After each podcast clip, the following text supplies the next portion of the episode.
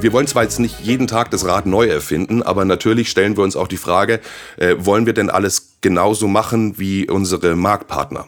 Oder was können wir denn besser machen? Was können wir denn vereinfachen? Du hörst Malte von Octopus Energy, der dir von deinem womöglich neuen Job in der Marktkommunikation erzählt. Als nächstes schildert er dir ein Praxisbeispiel.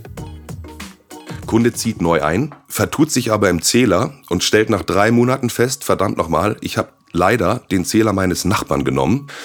Das sind dann relativ knifflige Fälle. Dann wurde auch die Post nicht aufgemacht. Der Nachbar hat gar nicht äh, mitbekommen, dass sein Zähler auf einmal gekündigt wurde. Da geht dann auch nichts mehr über reine Edifact-Nachrichten und Datenaustausch, was eigentlich ganz klar limitiert ist. Dann kommen wir an den klassischen Weg und müssen in bilaterale Klärung gehen mit dem jeweiligen Grundversorger, Lieferanten, der aus Versehen gekündigt wurde wegen der Zählerverwechslung, mit dem Netzbetreiber.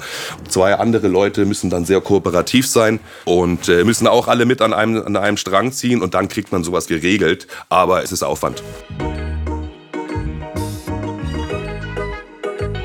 Bei uns arbeiten Leute, die vom Netzbetreiber kommen, die sich irgendwie gedacht haben, hey, ich habe Lust auf was Junges, Modernes, will mal ausbrechen aus den verkrusteten Strukturen und habe auch mal Bock, international zu arbeiten.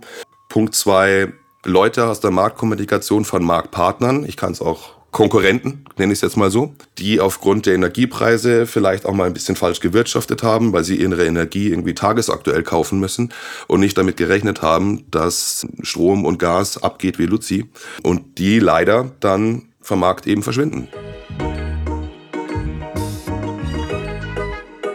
Es ist ein spannendes Thema, auch wenn es sich am Anfang ein bisschen trocken anhört, wenn man über Edifact-Nachrichten erzählt und ganz klare Vorgaben von der Bundesnetzagentur. Ich finde das alles sehr, sehr deutsch-bürokratisch und sehr umständlich, wie die, die ganzen Vorgaben von der Bundesnetzagentur da sind. Wir sind angetreten, da vielleicht ein bisschen noch was zu ändern.